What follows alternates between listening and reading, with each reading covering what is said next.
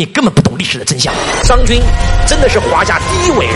嬴氏继位以后，他的大伯，也就是当年被商鞅割了鼻子的国公，告诉秦王嬴驷，商鞅必须得杀。商鞅变法。违背了所有秦氏的利益，六国所有的使臣进到秦国，说如果不杀商鞅，六国全部再次伐秦。整个嬴氏所有人全部跪倒在地，必须要杀商鞅。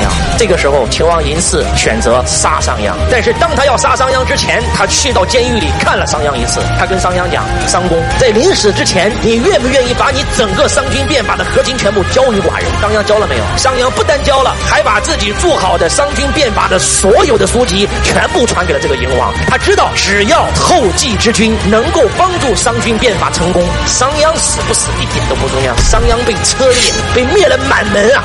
你看大秦帝国看到这个的时候，你会发现商鞅的格局，那真的不是一般人可比。商鞅让中国第一次知道了什么是法治。我们的法治在两千五百年前比今天的欧美要早两千多年。当你看过大秦帝国的时候，你会发现我们这个国家能够传承两千五百年，有多少人为了这个国家，为了这个民族，为了历史的前进而牺牲自己的生命，牺牲整个家族的荣耀，牺牲整个家族的生命。你的格局，你的境界会瞬间被拉升。从此以后，你看待这个视角会完全不一样。当你能够真真正正的走进历史以后，你会发现，你太渺小。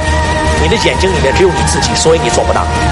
你的眼睛里只有你自己的一己私利，所以你今天才能混成这样。听到这儿，有人有感触吗？有没有发现人与人脑袋里想的东西不一样，心胸就不一样啊？有没有感觉到自己的格局在被周老师撕裂？你心中装的多少人，你才能成就多大的业？你当下所有的问题，都是你当下境界的体现。境界一旦提升，问题立刻消失。